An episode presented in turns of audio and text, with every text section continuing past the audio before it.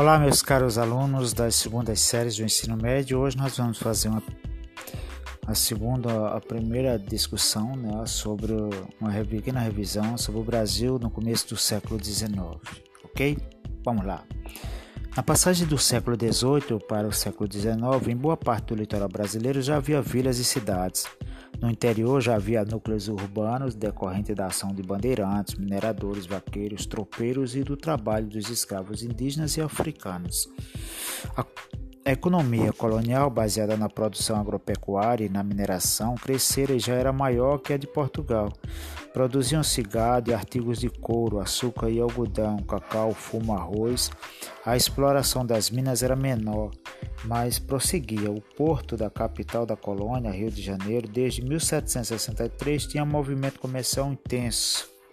Entretanto, desde 1785 a atividade manufatureira estava proibida por determinação da Rainha de Portugal, Dona Maria I.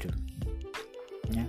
Em 1806, Portugal foi afetado pelo bloqueio continental da França contra a Inglaterra, que ocorreu graças à impossibilidade das tropas de Napoleão de anexar a Inglaterra por meios militares, Caso não aderisse ao bloqueio, as tropas de Napoleão invadiriam o território português. Entretanto, Portugal decidiu não seguir esse caminho porque tinha fortes ligações comerciais com a Inglaterra.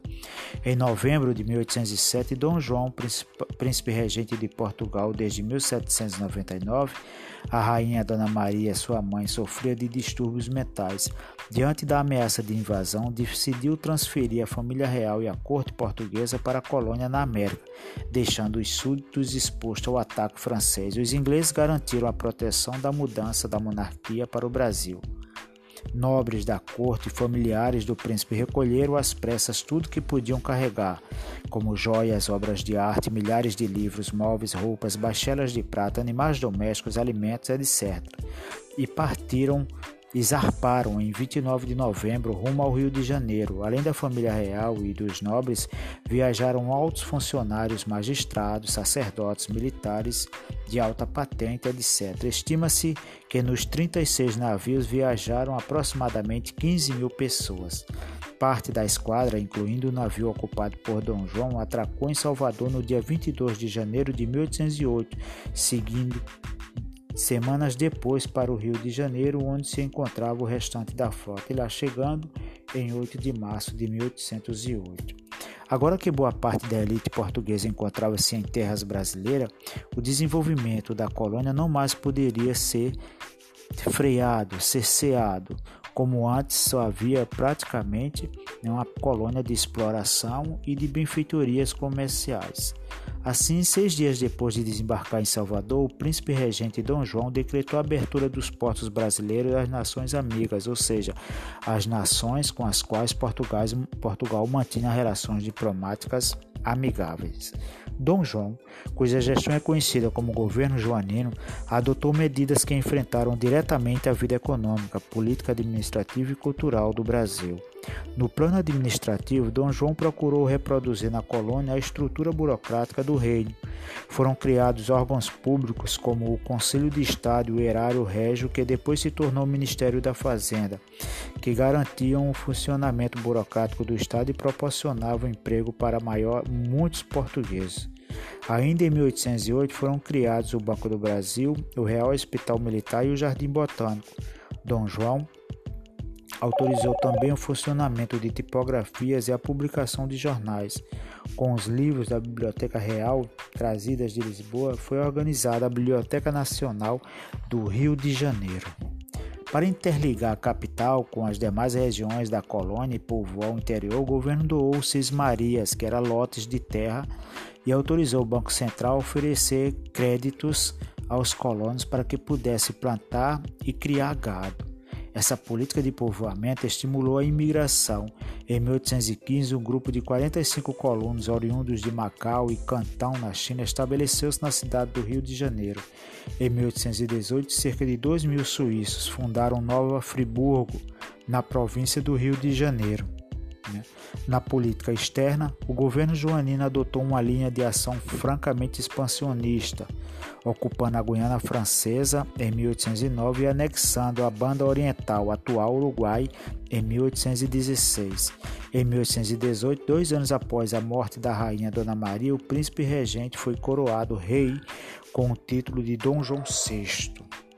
Para gerar recursos para a administração, o governo joanino teve que aumentar a carga tributária.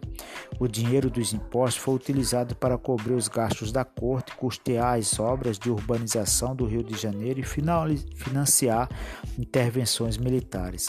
Essa situação, somada à carestia e ao aumento dos preços, gerou enorme insatisfação da população, que começou a questionar os privilégios concedidos ao, aos portugueses, detentores dos principais cargos burocráticos burocrático e dos mais altos postos da Academia Real Militar. Começaram a ocorrer agitações de rua que culminavam em ações violentas da polícia, principalmente no Rio de Janeiro. A situação em Portugal também era de descontentamento popular. Com a queda de Napoleão em 1815, os portugueses passaram a exigir o retorno imediato de Dom João a Portugal. Ele, entretanto, assinou um decreto criando o Reino Unido de Portugal, Brasil e Algarve. Com isso, o Brasil deixava de ser colônia e ganhava o mesmo status político de Portugal, e o reino passava a ter dois centros políticos, Lisboa, em Portugal, e Rio de Janeiro, no Brasil, onde Dom João exercia o governo. Para muitos historiadores, a elevação do Brasil a Reino Unido foi o marco inicial do processo de emancipação política e administrativa do Brasil. No Brasil e em Portugal, a situação do governo de Joanino era instável. Os brasileiros estavam insatisfeitos com a presença de cortes portuguesas no Rio de Janeiro. A maior parte da elite portuguesa que viera para cá, fugindo do exército napoleônico, também já não via sentido em permanecer no Brasil. Por fim, os portugueses queriam a família real de volta à pátria. Em meio a essa situação, começaram a surgir revoltas e revoluções, tanto no Brasil como em Portugal. Na província de Pernambuco, no início de 1817, o debate de ideias emancipacionistas e republicanas deu origem a um movimento conspiratório que ficou conhecido como Insurreição Pernambucana ou Revolução de 1817, inspirados na Revolução Francesa. Os líderes redigiram um esboço de uma Constituição que garantia a igualdade de direitos entre os indivíduos, a liberdade de imprensa e a tolerância religiosa. No entanto, o movimento enfraqueceu-se com as divergências entre os proprietários de escravos e os rebeldes abolicionistas. Em maio, tropas enviadas da Bahia e do Rio de Janeiro cercaram Recife. Alguns líderes foram executados e muitos outros encarcerados em Salvador. Por volta de 1818, alguns monarquistas liberais da cidade do Porto, em Portugal, defendiam a ideia de que o monarca deveria governar obedecendo a uma constituição. Em agosto de 1820, a guarnição do exército do Porto se rebelou e deu início a uma revolução liberal e anti-abolicionista, conhecida como Revolução do Porto. Rapidamente, o movimento se espalhou pelas demais cidades portuguesas. Em Lisboa, uma junta provisória assumiu o poder e convocou as cortes que não se reuniam desde 1689 para elaborarem uma constituição. A junta exigia também o retorno da família real e da corte portuguesa e a restauração do monopólio comercial com o Brasil. Nesse período, irromperam no Pará, na Bahia e em Pernambuco várias revoltas apoiando o movimento constitucional de Portugal. Em fevereiro de 1821, o rei Dom João VI concordou em jurar fidelidade à Constituição, que estava ainda para ser elaborada, e em convocar eleições para a escolha dos deputados que iriam representar o Brasil nas Cortes de Lisboa. Temendo perder o trono, Dom João VI anunciou também o seu retorno a Portugal. No dia 26 de abril, a família real e mais 4 mil pessoas zarparam rumo a Portugal. Em seu lugar, o rei deixou o filho, Dom Pedro, que assumiu o poder no Brasil como príncipe regente. Após o embarque de Dom João VI, foram realizadas eleições para a escolha dos 71 representantes do Brasil nas Cortes de Lisboa.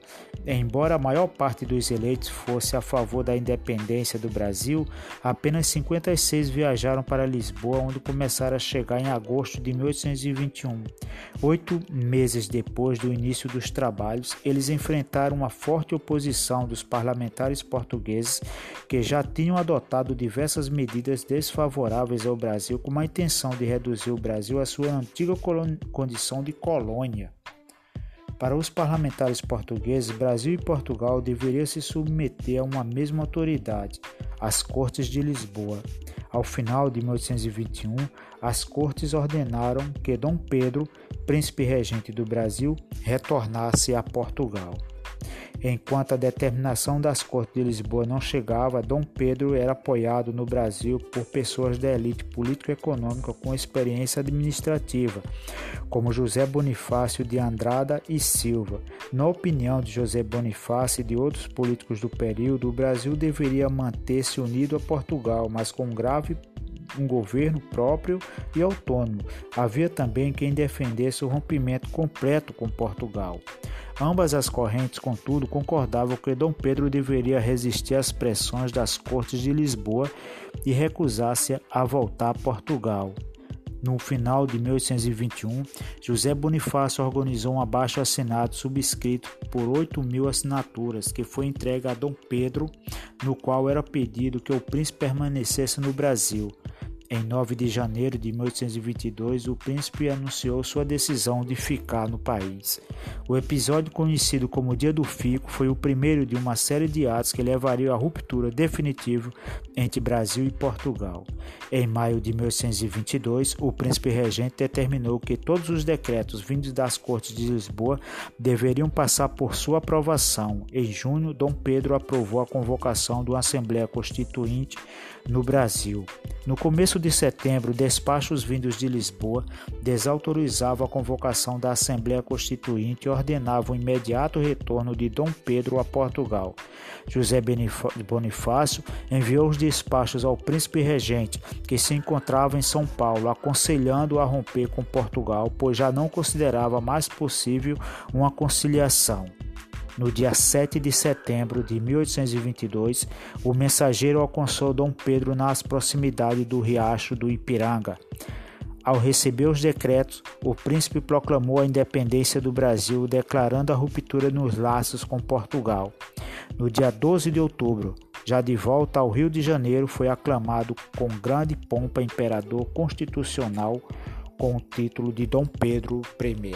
É isso, gente. Até o próximo episódio.